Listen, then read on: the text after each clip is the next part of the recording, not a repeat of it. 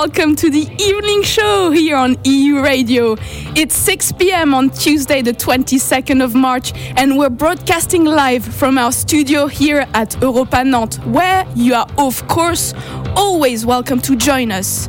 If you do happen to be in Nantes, why not come along one evening and say hi? I am your host for the week, Eva Kandul, and I'm joined by my co-host, Carla Nicolescu. Good evening, Carla. Good evening, Eva. Good evening, everyone. So whether you're sat driving in a car or cooking at home, we have plenty of exciting things planned for the show today. Today, the 22nd of March, marks World Water Day every year since 1993, raising awareness of the 2 billion people living without access to safe water. Today, we also have two great interviews. In the first part of our show, we'll be joined by two artists, singer Rachel Fandi and scriptwriter Peter Lema. Later, Carla will also be speaking to philosophy professor Céline Belloc about populism and democracy. So stay tuned for all that coming later and for much more European news, culture, and music, as always. And I'll be telling you more about one of our emotions which is very powerful and can drive us forward, but we don't like feeling it. We'll speak about regrets. Mais tout de suite, place aux informations avec Marius Renaudet. Bonsoir Marius. Bonsoir Eva, bonsoir à toutes et à tous. Euradio, le journal. Marius Renaudet. À la une de l'actualité en ce mardi 22 mars, Volodymyr Zelensky prêt à discuter de la Crimée et du Donbass avec Vladimir Poutine, Alexei Navalny condamné à 9 ans de prison en Russie. Et le gouvernement espagnol qui lâche du lest face aux routiers grévistes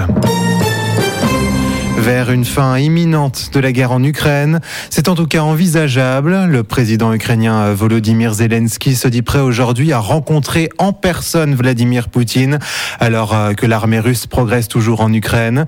La présidence ukrainienne est ouverte à la discussion de tous les sujets et à la recherche d'un compromis pour le Donbass et la Crimée afin d'arrêter la guerre si et uniquement si euh, le locataire du Kremlin accepte une entrevue hein, avec son homologue ukrainien.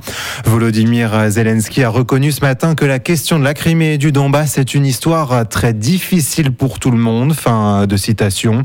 Toutefois, si un accord est trouvé sur ces régions, il devra être ratifié par les Ukrainiens par la voie du référendum et être accompagné de garanties de sécurité pour son pays, a averti le chef d'État ukrainien. Neuf ans de prison pour Alexei Navalny, c'est la sentence prononcée ce matin par la juge Margarita Kotova contre l'opposant numéro de Vladimir Poutine. Alexei Navalny est condamné pour escroquerie. La juge a indiqué euh, ajouter à cette peine un an et demi de liberté surveillée et 1,2 million de roubles d'amende, soit environ 10 euh, 000 euros. Le parquet avait lui de son côté requis 13 ans de prison. Navalny devra purger sa peine dans, je cite, une colonie pénitentiaire de régime sévère. Cela signifie que ses conditions de détention vont devenir plus strictes. Pour rappel, il est incarcéré en Russie depuis février 2021.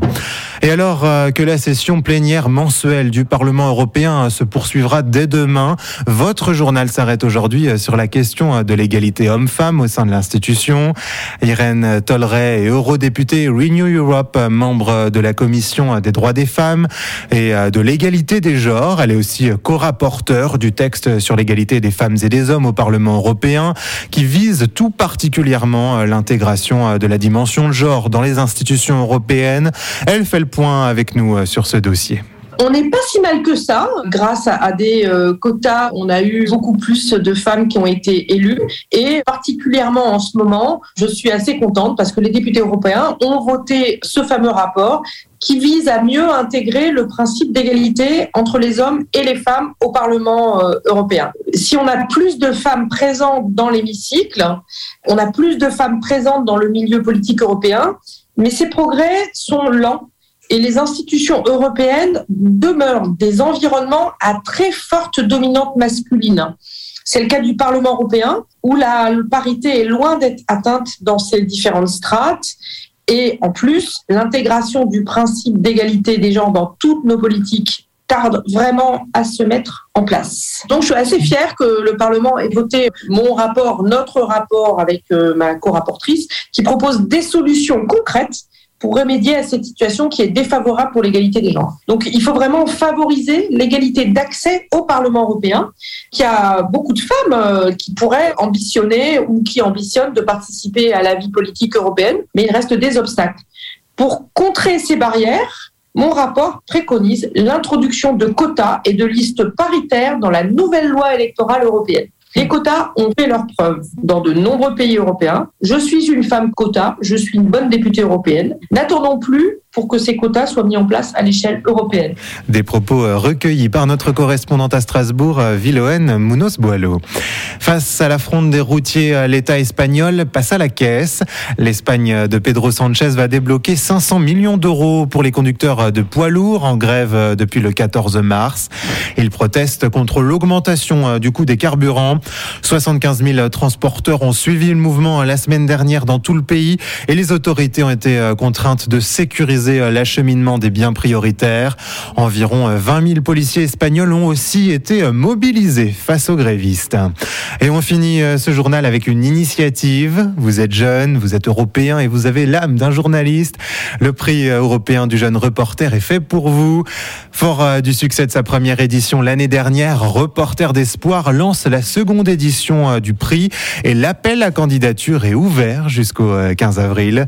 On écoute Augustin Perrault en charge de la coordination du prix avec le prix européen du jeune reporter, on voulait un petit peu ouvrir les frontières, c'est-à-dire aller mobiliser une jeunesse qui a parfois une culture commune, parfois un sentiment d'appartenance. Bah, quoi de mieux en fait pour construire l'Europe de demain qu'aller mobiliser cette jeunesse qui porte des solutions dans des reportages? Vous l'avez dit, hein, premier objectif, mobiliser la jeunesse européenne, on l'a bien compris. Est-ce qu'il y a d'autres objectifs de ce prix? Il y en a même plusieurs, il y en a trois. Donc euh, mobiliser cette jeunesse, comme on l'a dit. Il y a aussi promouvoir le journalisme de solution, ce qu'on fait déjà en France et ce qu'on va essayer de faire en Europe, sachant qu'il y a plusieurs autres organismes aussi qui portent euh, le journalisme de solution en Europe. On sent que depuis quelques années, ça commence à bouger, qui prend de plus en plus d'ampleur. Nous, on s'engage aussi en Europe. Le troisième objectif, en fait, c'est de promouvoir la francophonie en Europe. Reporter d'espoir le fait depuis longtemps, promouvoir la francophonie, le fait pas en Europe. Avec notamment le Brexit, on s'est dit que la francophonie, il y avait une porte qui s'était ouverte, donc on y croit, donc on y va à 200 à l'heure. Augustin Perrault au micro de Clémence Pénard pour E-Radio.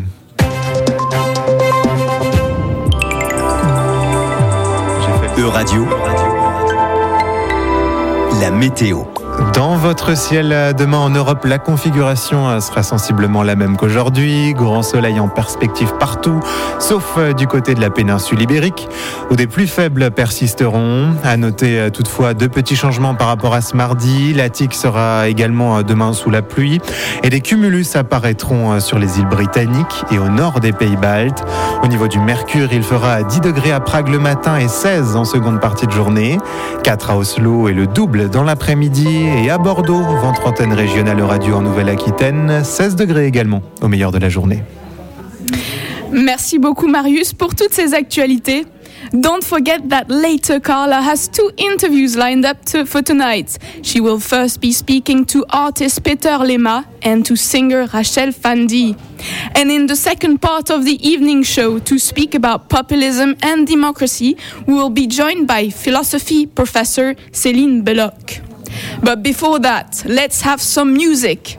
First up, we have some indie pop with Sad Lonely Groove by the Amsterdam based artist Maisie Hayes.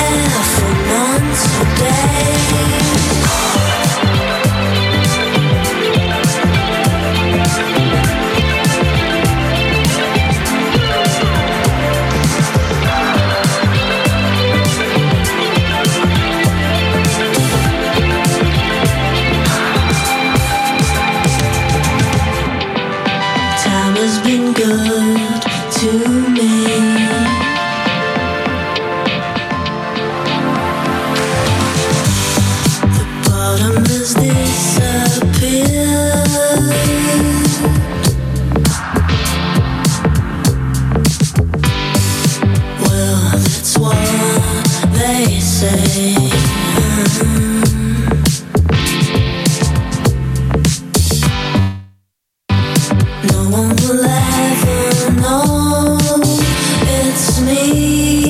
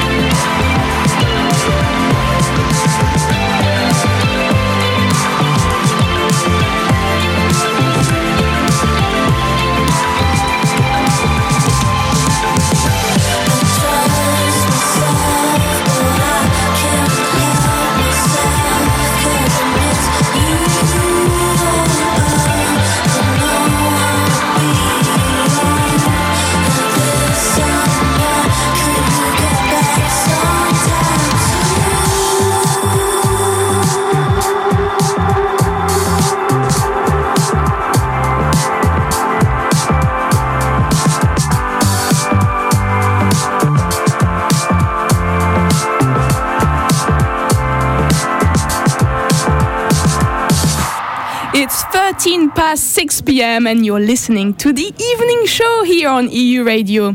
That was the song Sad Lonely Groove, sung by Maisie Hayes. Everybody has regrets, but we always tell our friends and family to live without regrets, to have no regrets. Like many negative emotions, regret is often seen as undesirable.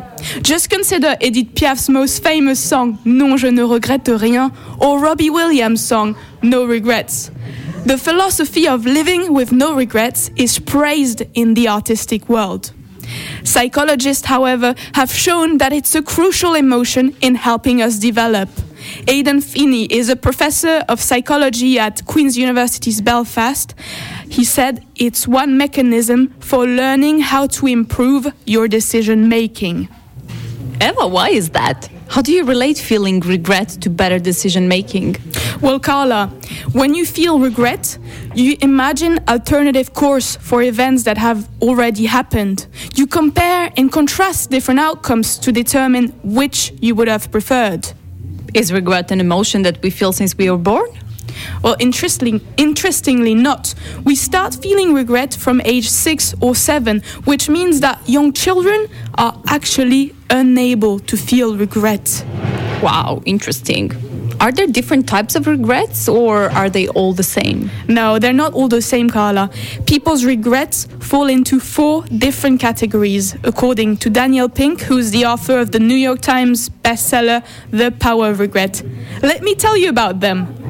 The first one is called the foundation regret. It's a failure to be responsible. So it includes like skipping school, overspending, or neglecting your health, you know, when you eat too much chocolate. These are behaviors which have negative long term consequences for life. Then you have the second one it's boldness regrets. It comes from being overcautious and not challenging the status quo, for instance, not acting upon a love interest. And the third one is moral regrets. It relates to other people that we have hurt. For instance, cheating on a partner. And finally, you have connection regrets, which relate to lost relationships with family members, friends, or colleagues. So do reach out to that friend you forgot to call last Sunday. These are four different flavors of regret, which are universal. They're expressed all across the globe. each of these regrets is a life lesson. And connection regrets is the, the one which is most commonly expressed according to Daniel Pink. Right. Let's now head back into our European playlist with the song Dame Tempo by MGDRV.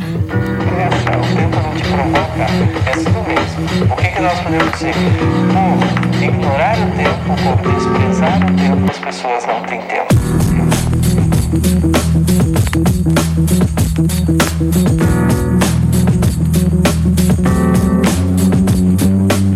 Isto é o caminho puro duro, sabes como é? Estou a escavar assim no escuro. Isto é o André dar no duro. Na, na, na, na, procuro, eu juro, de qualquer maneira o furo.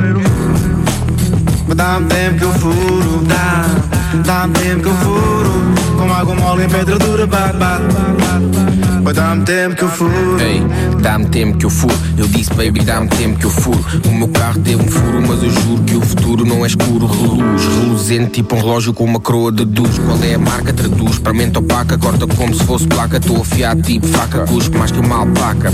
Aguento o peso, tipo maca. Ódios ouvir as costas, tipo capa. Eu já tive um gosto, estou disposto também. Vou subir do posto, colocar a 100. Eu não vejo cães, só vejo chacais. Acredita que não somos iguais, não. Apesar de fratais, fracos está espírito abatido em lamaçais. Ligados às bolas que se acham ancestrais. Acredita que do poço tu não sais. Mas dá-me tempo que eu furo, dá, dá-me tempo que eu furo. Com água mole em pedra dura, bate, bate. Mas dá-me tempo, Yeah, dá-me tempo que eu furo, dá-me tempo que eu parto tudo, dá-me tempo para tudo, a mandar aquelas espadas desde o tempo do escudo. Passa à frente, passa atrás, não regressa ao futuro. A minha ideia nunca foi mudar o mundo. A gente aprende com os erros, a gente volta como deles, a gente enrola-se com eles, às voltas tipo novelos. Mudaram-se as vontades porque mudaram os tempos. A cena não bate, então a gente repete. A cena não bate, boy, tu não faças frete. Eu comigo próprio num tete a tete. Eu só quero algo que me E se inspiração só bater às sete, eu pauso com ela tipo um kit cat. Já disse uma vez, digo duas, digo três, dá-me tempo. mas dá-me tempo que eu furo. Dá-me tempo que eu furo. Com água mole em pedra dura, bate. Mas dá-me tempo que eu furo. Dá-me tempo que eu furo. Com água mole em pedra dura, bate. Isto é o caminho puro e duro, sabes como é? Estou a escavar assim no escuro. Isto é o André dar no duro. Na, na, na, na, procuro, eu juro, de qualquer maneira o furo. Dá-me tempo que eu furo, dá, dá-me tempo que eu furo. Com água mole em pedra dura, bate, bate. Dá-me tempo.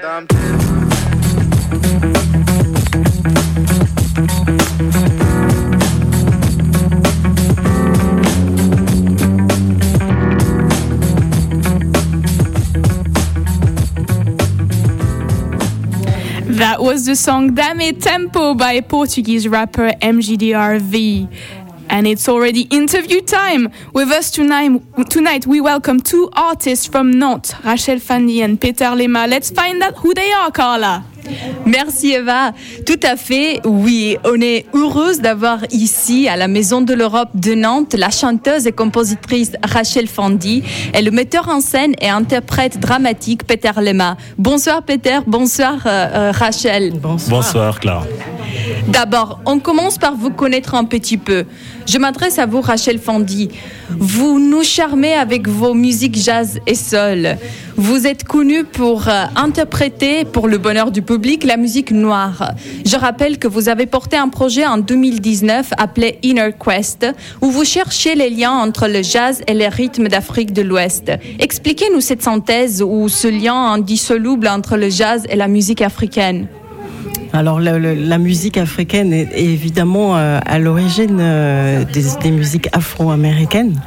Et en fait euh, cette recherche-là elle vient du fait aussi que je viens du Bénin donc d'Afrique de l'Ouest. Et, donc l'envie de mélanger les, influences afro-américaines que j'ai toujours bah, qui m'ont toujours attiré énormément avec les racines plus africaines. Donc c'était ça l'idée de ce projet Inner Quest. Et Inner Quest, ça veut dire euh, euh, c'est une recherche intérieure, c'est aussi quelque chose de, très profond en fait. Donc voilà, à travers la musique, il, y a beaucoup d'émotions qui passent, beaucoup de choses profondes. Et il y a l'histoire qui, qui peut être dite à travers la musique. Et dans le spectacle euh, qu'on a créé avec Peter, l'idée c'est de faire une fresque historique euh, qui va aussi euh, retracer ça à travers la musique. En fait, la musique euh, est une arme puissante et aussi oui. libératrice. Absolument. Peter Lema, je me tourne vers vous. Vous êtes scénariste, slammer, comédien et artiste engagé. En 2007, vous avez contribué à la réalisation du documentaire La marche des esclaves. Vos productions portent sur des thématiques euh, comme le Code noir, la traite de l'esclavage, le colonialisme, la négritude. Vos ouvrages artistiques sont assez engagés. Quel est le message que vous transmettez et sous quelle forme? Alors, euh, ce qui a le plus été retenu, puisque vous êtes parti de 2007, en fait, c'est l'année pic où nous sommes sur la deuxième édition de la marche des esclaves, qui est en fait une forme d'expression artistique qui se faisait dans la rue. C'est pas une prétention de dire qu'on raconte l'histoire dans, la rue, mais c'est une manière de dire. C'était une manière de dire qu'il y avait des jeunes qui n'allaient pas dans certains lieux comme dans des conférences et que on pouvait utiliser la forme artistique comme forme d'expression pour pouvoir créer un déclic pour ramener les gens dans les, euh, voilà, aller dans les médiathèques, faire des recherches, euh, voilà. En gros, euh, ben, ça porte. Pourquoi? Parce que en réalité, moi, ça fait 30 ans que je suis à Nantes et bien entendu que j'ai été sensible à un certain nombre de, de, de situations. J'étais euh, convoqué pour participer à des actions humanitaires pour l'Afrique, des choses euh, qui, pour moi, devenaient vraiment un pléonasme. Et en fait, à un moment donné, je me suis interrogé sur euh, euh, mais tout ce qu'on a fait, tout ce qu'on fait, tout ce que les autres ont fait avant nous, mais pourquoi ça bouge pas? Et c'est là, en fait, que j'ai décidé, en tout cas c'est aussi suite à des belles rencontres que j'ai eu à faire, euh, de faire en sorte que désormais, au lieu que la question de la mémoire soit juste traitée sous l'angle de la mémoire et de l'histoire, d'intégrer la question de la justice. Et c'est la raison pour laquelle je suis membre du mouvement international pour les réparations, parce que j'estime qu'en 2001, il y a eu euh, une loi une loi française, mais en même temps, sur le plan international, il y avait une conférence qu'on appelle la conférence de Durban, euh, qui, une loi qui avait criminalisé l'esclavage. Et à partir du moment où on désigne, on dit qu'il y avait un crime contre l'humanité, tout naturellement, c'est déjà un pas une forme de réparation symbolique, mais au-delà de ça, pour sortir justement d'un certain nombre de pléonasmes, d'un certain nombre euh, d'habitudes, de domination, il faut, fallait absolument que nos, nos actions, en tout cas, puissent intégrer la question légitime des réparations. Et donc vous, en tant qu'artiste, vous vous êtes engagé de, cette, de porter cette justice euh, en avant. Et quand vous dites nous tous, vous entendez tous les artistes ou les personnes qui font partie du mouvement euh, dont vous avez parlé? Ben, En fait, il y a, y a tout, un, tout un processus. Hein. Si je prends un exemple, euh, ben, historiquement, là, on est à Nantes, nous célébrons les 10 ans de, euh, de l'inauguration du mémorial. Et en fait, nous célébrons aussi le prolongement des 20 ans de la loi Taubira, mais il y a aussi, euh, c'est une année aussi qui marque la toute première exposition qui avait une grande portée, en tout cas internationale, avec plus de 400 000 euh, visiteurs. Euh, c'était l'exposition des anneaux de la mémoire. Et j'avais prêté ma voix, d'ailleurs c'est ma voix qui était en boucle lors de cette exposition de 92. Euh, J'étais tout jeune, j'avais 23 ans je pense, et je venais à peine d'arriver en France. Et euh, pourquoi je parle de ça D'ailleurs, je me suis un peu perdu. Euh, C'était pour euh, comment pour, pour, pour, préciser que voilà, il y a des années charnières comme ça, comme l'année 92, qui euh, quelque part, en fait, euh, sur le plan local, nous, on sait qu'il y a l'exposition des anneaux de la mémoire, mais sur le plan euh, continental, il y a le pardon du pape, parce que euh, historiquement, on sait qu'il y avait une bulle qui avait qui avait autorisé, en tout cas, euh, qu'on aille capturer les Noirs, en fait, et les asservir, hein, les mettre en esclavage. C'est la bulle papale de Nicolas V. C'est en 1500, 1454. Et, euh, et puis, en même temps, en 92, c'était l'année qui marquait en tout cas dans le monde hispanique, c'était l'année qui marquait les 500 ans de l'arrivée de Cristobal Colomb aux Amériques. Et cette année était célébrée sous le signe de, le, comment, de l'année de la race, en fait. Donc la race des seigneurs. Et c'est la raison pour laquelle il y a eu d'autres mouvements qui ont été, par exemple, le mouvement international dont je parle a pris naissance, en fait, justement, suite à ce genre de formulation, en fait, de ces journées, euh, où il y a euh, certains États d'Europe qui vont plutôt euh, commémorer la grandeur d'un certain nombre de personnes qui ont été des criminels, qui ont commis des crimes, en fait, et qui, qui sont parfois mis dans l'espace public, en fait, hein, qui sont valorisés dans l'espace public. Et vous avez des exemples des, oui, des personnalités comme ça? Ben, Tout à fait, oui, bien sûr, bien sûr. J'ai des exemples. Euh, ben, je peux citer euh, devant le Parlement français euh, euh, Colbert. Je peux citer à la place de la Roche-sur-Yon Napoléon. En fait, je peux citer des personnages qui, quelque part, en fait, ont aussi fait d'autres choses, des belles choses pour, pour la nation française, mais euh, qui, sur le pan de l'histoire qui concerne par exemple les Haïtiens, on peut pas avoir une statue de Napoléon à Haïti. Hein, ce serait naturellement vandalisé, ça va de soi. Et les techniques de gazage ont été expérimentées euh, les toutes premières fois là-bas, avant que ça soit banalisé euh, quelques temps plus tard euh, en Europe. Euh, je parlais de, de, de, de Colbert parce qu'en fait, c'est aussi la codification de l'esclavage et que notre lutte en tant que militant, c'est aussi de faire en sorte que on, on bouscule un peu l'histoire officielle parce que on nous raconte l'histoire d'une Afrique qui avait certaines habitudes et que l'Europe est venue s'immiscer dans des choses qui se passaient déjà. Ben non, en Afrique, il y a eu des résistances à l'esclavage et c'est la raison pour laquelle nous sommes là aussi pour valoriser ces résistances. Et je parlais aussi de cette année euh, qui marque aussi les 800 ans de la proclamation de la Charte du Mandé, qui est l'une des plus anciennes déclarations des droits humains prononcées en Afrique en 1222. Donc nous sommes en 2022, c'est les 800 ans en fait, et nous sommes dans un monde qui est un petit peu chaotique.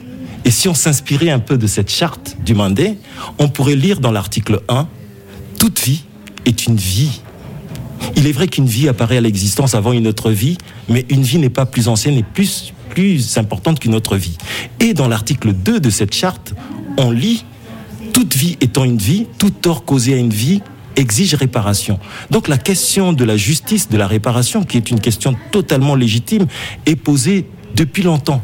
Or, nous avons ceux qui sont devant les médias, en fait, qui ont plus tendance à nous dire, mais en fait, on est dans l'anachronisme. À l'époque, les gens pensaient de cette manière-là. Sauf qu'il y a des études aujourd'hui qui montrent, euh, à travers des luttes, des gens comme Épiphane de Moiran, qui est un moine capucin qui a été envoyé euh, à Cuba pour évangéliser les, les, les Noirs, et a, qui a constaté l'horreur du crime, et qui a non seulement dénoncé, et qui a demandé à ce qui est justice, réparation. Donc ça, ça, ça, ça met à plat tout l'argument de l'anachronisme, parce que cet argument de l'anachronisme, un jour, on va l'utiliser pour des Africains qu'on envahit, et puis on, on dit, ben, c'est parce qu'il y avait des dictateurs, en fait. C'est, voilà. En fait, vous avez euh, cité beaucoup de documents juridiques, euh, à la fois des documents qui ont euh, autorisé l'esclavage et des, des comportements br brutaux. Je, je, pense aussi à, au Code noir, par exemple. Mais euh, vous avez cité aussi, des, par exemple, la, la loi Taubira de ouais. euh, 2000 ans et euh, le, le, code que vous avez euh, mentionné de, de l'Empire de Mali. La qui, la qui charte ont, du Mandé La ouais. charte du Mandé, merci. euh, qui sont des, des, lois exceptionnelles. Et j'aimerais mm -hmm. revenir avec vous sur votre performance artistique qui aura lieu, on rappelle, euh, ce vendredi 25 mars à 21h au château des Ducs de Bretagne. Comment on, on lit tout ça euh, à votre spectacle? Qu'est-ce qu'on va voir? Alors ce spectacle, c'est une fresque historique, justement, le titre Loi d'exception. On se concentre sur les lois qui ont permis l'asservissement, l'esclavage euh, des, des afro-descendants. Et ça, ça se passe sur toute la planète. Donc en fait, on, essaye d'aller faire un focus sur différentes, euh, différents événements historiques euh, qui sont parfois, disons, cachés ou on en, un peu, comment on va dire presque oublié. L'histoire, l'histoire se raconte, enfin l'histoire des, vainqueurs se raconte d'une certaine manière. Euh, nous, on est là pour euh, essayer de rétablir un équilibre. Et donc, on parlait, euh, on parlait des révoltes dont on ne parle jamais. Le noir est toujours vu comme un objet qui, ne- pense pas, qui n'a pas d'intelligence, et ça perdure aujourd'hui dans les récits qui sont donnés de l'histoire. Donc, il faut absolument faire quelque chose pour changer ce- cet état de choses. Et donc là, on va. L'idée, c'est c'est de, de parler des lois aussi qui ont été mises en place pour permettre euh, l'asservissement. Parce qu'en fait, une fois qu'il y a des lois qui sont mises en place, ça veut dire que ce sont des États qui se sont mis euh, dans cette position. Et à un moment, il y a une justice à rendre, comme on disait. Voilà. Merci beaucoup Peter Lema et Rachel Fondy. J'en profite pour inviter notre public à assister à votre spectacle ce vendredi 25 mars à 21h au château de Duc de Est-ce Bretagne. qu'on peut dire un dernier mot, si vous le permettez? Euh, Merci. Euh, C'est pour dire que l'acte que nous posons, nous sommes tous quelque part, en fait, témoins de certaines choses qui sont en train de se passer à l'heure actuelle. Et que lorsqu'on ouvre dans loi d'exception, bien entendu qu'on ouvre sur des choses historiques bien anciennes avec les lois Jim Crow, avec le Code noir, avec l'apartheid, mais cela se décline aussi avec d'autres réalités africaines, avec les questions du franc CFA, avec les questions du chlordécone, un pesticide qui a été interdit dans l'Hexagone, qu'on a continué à utiliser dans les Caraïbes parce que, bon, voilà, ces gens euh, sont considérés comme ils sont considérés encore. Voilà, donc c'est tout euh, ce cocktail que nous allons vous offrir le 25 au château des Ducs de Bretagne. Merci, beaucoup. Merci. Merci Rachel Pondy and Peter Lema for this great insight into the art world. It is now time for the news flash with our journalist Marius Renaudet at 6:30 p.m. Euradio, le flash. Marius Renaudet. Au 27e jour euh, de la guerre en Ukraine, Volodymyr Zelensky tente de se rapprocher du Kremlin pour arrêter la guerre. Le président ukrainien euh, se dit prêt à négocier avec les Russes autour du dossier de la Crimée et du Donbass, revendiqué par la, la Fédération de Russie. Il a déclaré euh, ce matin la question de la Crimée et du Donbass est une histoire très difficile pour tout le monde. Fin de citation. Le président Zelensky exige en contrepartie que ces négociations se fassent entre Vladimir Poutine et lui-même directement. Un Nobel pour l'Ukraine, Dmitri Muratov, le prix Nobel de la paix 2021 de nationalité russe, vient de mettre en vente sa médaille au bénéfice, au euh, bénéfice oui, des réfugiés et des blessés ukrainiens. La médaille faite d'un alliage d'or et d'argent va faire l'objet d'une estimation auprès d'une maison d'enchères qui la cédera ensuite au plus offrant. Pour rappel, près de 3,5 millions de personnes ont fui l'Ukraine depuis le début du conflit et les combats déclenchés par l'offensive de l'armée russe, euh, selon le dernier décompte officiel des Nations Unies publié hier. Neuf ans de plus de prison pour Alexei Navalny, incarcéré depuis février 2021. L'opposant numéro un de Vladimir Poutine vient d'être condamné ce matin pour escroquerie. Cette sentence prononcée par la juge Margarita Kotova est doublée d'une peine d'un an et demi de liberté surveillée à l'issue de la purge de sa période de prison et d'une amende d'1,2 million de roubles. Cela représente actuellement environ 10 000 euros. Navalny va rejoindre une colonie pénitentiaire de régime sévère. Ses conditions de détention vont donc être encore plus strictes que jusqu'à maintenant. Chez nos voisins belges, la Poste joue les prolongations avec ses vieux timbres. Le gouvernement belge vient d'autoriser l'utilisation des vignettes postales imprimées avant 2011 jusqu'en 2028. Elles devaient jusqu'ici être interdites dès l'année prochaine. Pour rappel, avant 2011, les timbres belges étaient libellés en francs belges puis en euros. Ils portent désormais une unité d'affranchissement propre à l'entreprise. Elle permet notamment au groupe BP Post de modifier ses tarifs sans avoir à réimprimer euh, ces timbres en conséquence chaque année. Et face à la fronde des routiers, l'État espagnol passe à la caisse. L'Espagne de Pedro Sanchez va débloquer 500 millions d'euros pour les conducteurs de poids lourds en grève depuis euh, le lundi 14 mars. Ils protestent contre l'augmentation euh, du coût des carburants en plein conflit ukrainien. Merci beaucoup, Marius. Very soon, Carla will be speaking to philosophy professor Céline Belloc right here in our studio at Europa Nantes. So stay tuned for that. It promises to be a very insightful conversation on populism and democracy. But before that, let's have some more music. Next up, it's an electric song which you might have already heard in the season 2 of Netflix series Emily's in Paris. It's Freedom by Ele Valenci.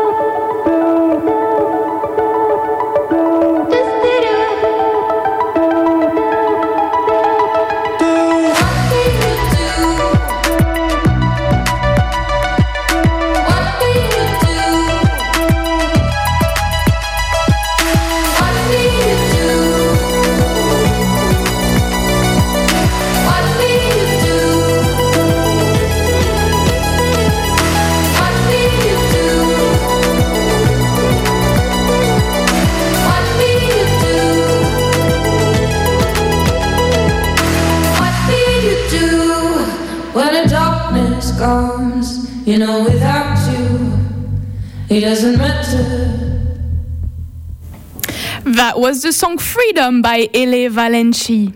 We'll be bringing you plenty more great music later on in the show. But excitingly, it's now time for our second interview, moving on from dramatic performance to the world of philosophy with someone who has taught this topic around the world. So over to you, Carla. Merci Eva. Oui, aujourd'hui, on vous a préparé un programme vraiment riche.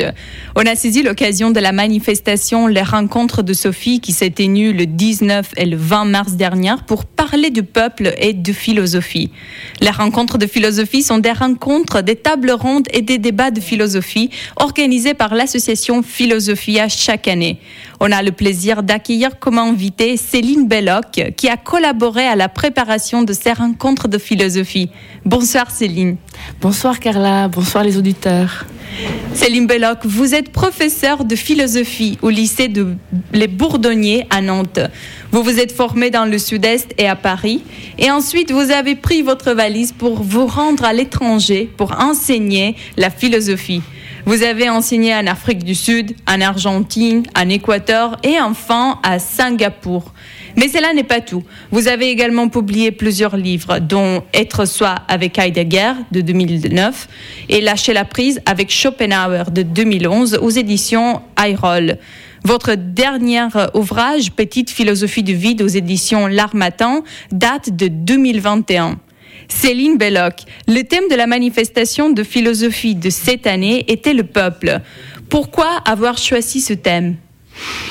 Alors, D'abord parce que c'est un, c'est une notion de, philosophie qui nous intéresse et ensuite ça permet, euh, en réfléchissant sur le peuple, d'être au cœur euh, du problème de la démocratie, de se poser la question de ce, quel est ce démos qui est censé, euh, qui est censé exercer la souveraineté dans une démocratie? Est-ce qu'il existe? Est-ce qu'il n'existe pas? Est-ce qu'il est une fiction? Et s'il est une fiction, à quoi est-ce qu'il sert en fait? À, quel, euh, quel pouvoir il, euh, il légitime? Et donc c'était euh, l'objet en fait de ces deux journées à, à la Cité des Congrès, mais il va en- encore y avoir une journée à Saint-Nazaire, au théâtre de Saint-Nazaire, pour compléter une troisième journée où on va continuer à réfléchir sur l'existence du peuple. Ça va être la première, confé- la première conférence de, de Rancière, Jacques Rancière, qui vient inaugurer la, la journée à Saint-Nazaire. Donc ça continue pour. euh, donc c'est ce samedi. Ce samedi, donc rendez-vous à 26, Saint-Nazaire. Exactement. Très bien. À 14h. Et donc, c'est quoi le peuple? Quel est le bilan après toutes ces rencontres d'historiens, de sociologues, des experts juridiques et politiques? Alors la, réponse est complexe parce qu'il va y avoir euh, trois façons de le, définir. Et puis, euh, euh, ce qu'on a vu, c'est qu'il y avait plusieurs éclairages, donc tous les auteurs ne sont pas d'accord, mais on peut quand même, pour donner une réponse simple et un peu éclairante pour les auditeurs, on peut distinguer euh, trois lignes pour, euh, pour euh, distinguer, enfin définir le peuple. C'est d'abord le peuple communauté, autour de l'ethnos, ce que Aristote nommait l'ethnos, c'est-à-dire finalement un peuple qui euh, se constitue autour d'une culture commune, mais aussi autour d'un imaginaire commun avec euh, des héros, des personnages, euh, voilà, qui le, représentent. Donc ça c'est le- l'ethnos. Et puis il va y avoir un autre peuple qui est plutôt le corps politique, c'est le démos. Et euh, c'est ce corps politique qu'on mobilise au moment des élections et qui est censé euh, légitimer le pouvoir euh, qui va ensuite gouverner. C'est ce démos dont on se pose la question s'il n'est pas une fiction, s'il existe vraiment, dans la mesure où l'abstention est telle aujourd'hui que parfois le pouvoir se légitime avec euh, 10, 15% seulement de, de la population qui a réellement voté pour, pour lui. Et puis il y a un troisième peuple.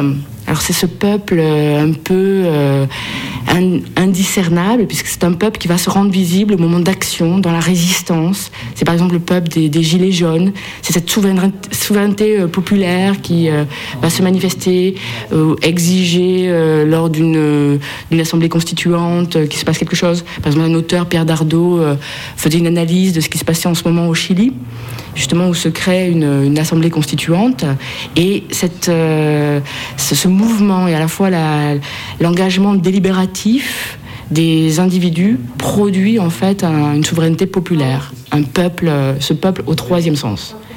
Voilà. Et comment ces trois peuples, le peuple ethnos, le peuple démos et euh, le peuple presque Résistance, révolutionnaire, ils ouais. coexistent? Est-ce qu'ils coexistent? Alors, ils ne coexistent pas, euh, si ce n'est que, euh, voilà, parce que le, le peuple corps politique, c'est un peuple, euh, voilà, c'est un peuple qui est un peu invisible. et on va retrouver lors d'actions, lors d'actions qu'on n'avait pas prévues, le peuple résistance, la souveraineté populaire, va. Donc non, on ne sait pas, ça ne coexiste pas. Et se rajoute encore quelque chose que je n'ai pas dit, c'est que le peuple il peut être analysé sous, une forme sociologique. Ça peut être aussi euh, la, une sorte de culture populaire, des valeurs populaires. euh. donc là encore, c'est autre chose.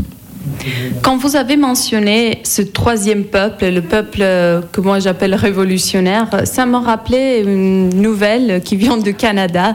En fait, entre janvier et février de cette année, il y a eu un mouvement des camionneurs euh, dans, dans tout le pays qui ont commencé à faire une désobéissance civile. Ils se sont révoltés parce que le premier ministre canadien Justin Trudeau, il avait promulgué une loi qui imposait la vaccination obligatoire pour les camionneurs. euh, camionneurs. À- ces mouvements des camionneurs se sont ajoutés aussi d'autres citoyens qui déploraient euh, cette politique vaccinale et aussi de la crise sanitaire de Premier ministre Justin Trudeau.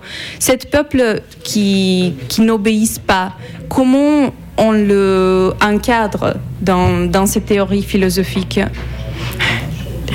Et c'est tout le problème, en fait, de, de, de la relation de ce peuple avec les institutions, avec la loi, qu'il euh, ne fait pas nécessairement, parce qu'alors il se deviendrait le démos, euh, la loi qu'il va contester, et il euh, ne va pas nécessairement se sentir représenté par les institutions, ce qu'on a vu avec les Gilets jaunes. Il y avait le sentiment que les journalistes, que les syndicats, évidemment que les politiciens ne les représentaient pas, ne portaient pas leur voix. Donc eux prétendaient apporter une voix par d'autres moyens, les réseaux sociaux euh, et euh, par euh, la délibération sur les ronds-points, directement dans la rue. Et donc ça va être toute la difficulté de, de- de l'encad- encadrer. Ça veut dire qu'il faut qu'il y ait à un moment donné une, institution qui se mette en place, une représentation et donc une médiation. Et donc on n'est plus dans une démocratie directe, on n'est plus dans l'action. Et là, c'est du coup difficile, parce que ça suppose qu'on retourne à une, une forme de, de politique classique.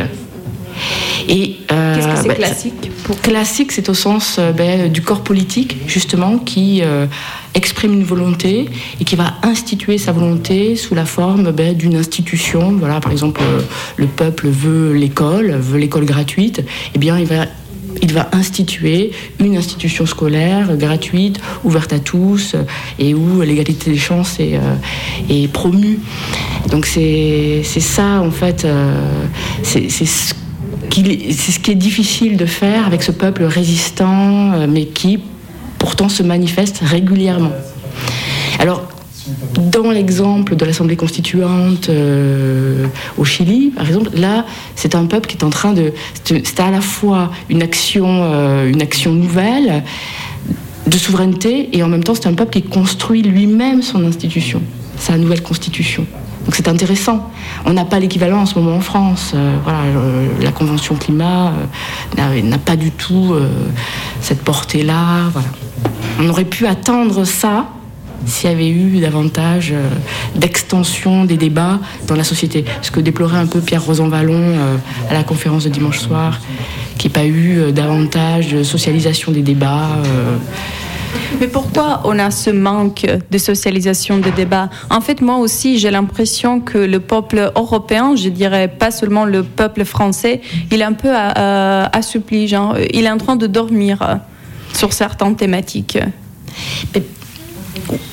Où sont les lieux où on peut réellement avoir une vie euh, délibérative, euh, des sujets euh, sur lesquels justement on va discuter, s'empoigner, argumenter? Où sont les lieux en réalité? Donc, Pour que se constitue un sentiment de faire partie d'un peuple ou, de faire une action ensemble, pour qu'il y ait un peuple européen, il faudrait des lieux de délibération. Or, on manque de ces lieux-là. Voilà les réseaux sociaux ne peuvent pas, euh, ne peuvent pas euh, suppléer euh, ce manque. Absolument. Dernière question, j'aimerais qu'on revienne sur le populisme, parce que en fait, quand on pense au peuple, on pense aussi au populisme, qui est un mot qu'on utilise d'une façon péjorative, mais dans l'étymologie, il est lié à la question du peuple. Est-ce que vous pouvez dire juste quelques mots? Oui, on a eu un débat euh, samedi soir euh, organisé Faut-il avoir peur du populisme et euh, où on demandait une définition de ce qu'est le populisme. Et, et dans le populisme, il y a toujours une distinction entre le nous et le eux. Mais alors, euh, à savoir qui est le eux que l'on dénonce, parce qu'il peut y avoir plusieurs euh, populismes. Ça peut être l'oligarchie, les élites, mais ça peut être aussi, dans un populisme d'extrême droite, les émigrés, euh, les migrants, etc. Donc, donc ça va être le, populisme, ça va être un peuple qui essaie de se constituer en désignant un adversaire, un ennemi, et qui va créer une cohésion en désignant cet ennemi. On peut en avoir peur ou pas. Mais c'est vrai que dans, dans les sentiments, les épreuves euh, du, du- peuple, il peut y avoir des passions populistes. Et donc, c'est presque euh, un, ennemi fictif euh, que le populisme crée, c'est ça Oui, tout à fait. On peut, et on peut ne pas avoir peur euh, du populisme. ce que proposait Chantal Mouffe, voilà, elle, estimait qu'on peut créer un populisme de gauche. Euh, où il y a quand même des débats, euh, il n'y a pas une volonté unique, euh, où, euh, les, ennemis pourraient euh, discuter avec les, les amis. euh, voilà, essaie de proposer quelque chose euh, qui, voilà, qui serait un populisme acceptable. Merci beaucoup pour ces propos, Céline Belloc. Donc, rendez-vous ce samedi à Saint-Nazaire pour continuer les rencontres de Sophie. Thank you, Céline Belloc, for this very philosophical discussion. Céline Belloc, you're also the author of the book Petite Philosophie du Vide, published last year, where you speak about emptiness. You tackle questions such, such as why do we sometimes feel a sense of emptiness? And what does that feeling teach us? These are philosophical questions in which artists have shown great interest in. And let's now explore emptiness musically with the song Rien by Jacques. Rien, rien, rien, rien.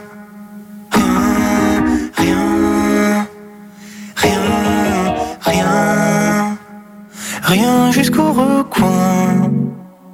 Rien qui ne me fasse peur, rien qui m'exaspère. Aujourd'hui, je ne fais rien. Je ne fais partie de rien. Un peu comme avant la naissance ou comme après le décès. Je suis devenu quelqu'un depuis que j'ai capté qu'au fond je ne suis rien, rien, c'est déjà bien. Rien dans mon esprit, rien sur mon ordi. Aujourd'hui je ne sais rien. Je ne sais pas ce qui vient. Un peu comme avant la naissance ou comme après le dessert. Le verre est bien rempli depuis que j'ai capté qu'il était plein de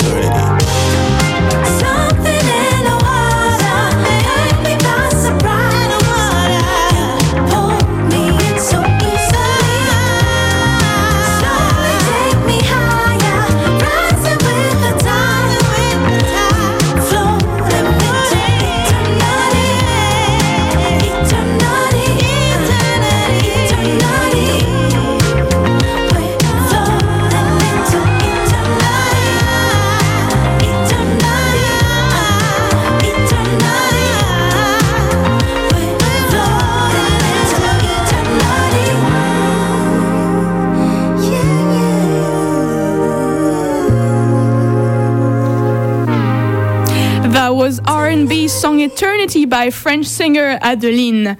And with that, we have sadly reached the end of the evening show today. But before we leave you, and if you are into sports, a great European competition is being held tonight. It's the first leg of the Champions League quarter-finals. Paris Saint-Germain is playing against my Bayern München. I am, of course, speaking about the Women's Champions League and not the men's. But Carolina will be back tomorrow evening with more European music and news, as well as a great interview.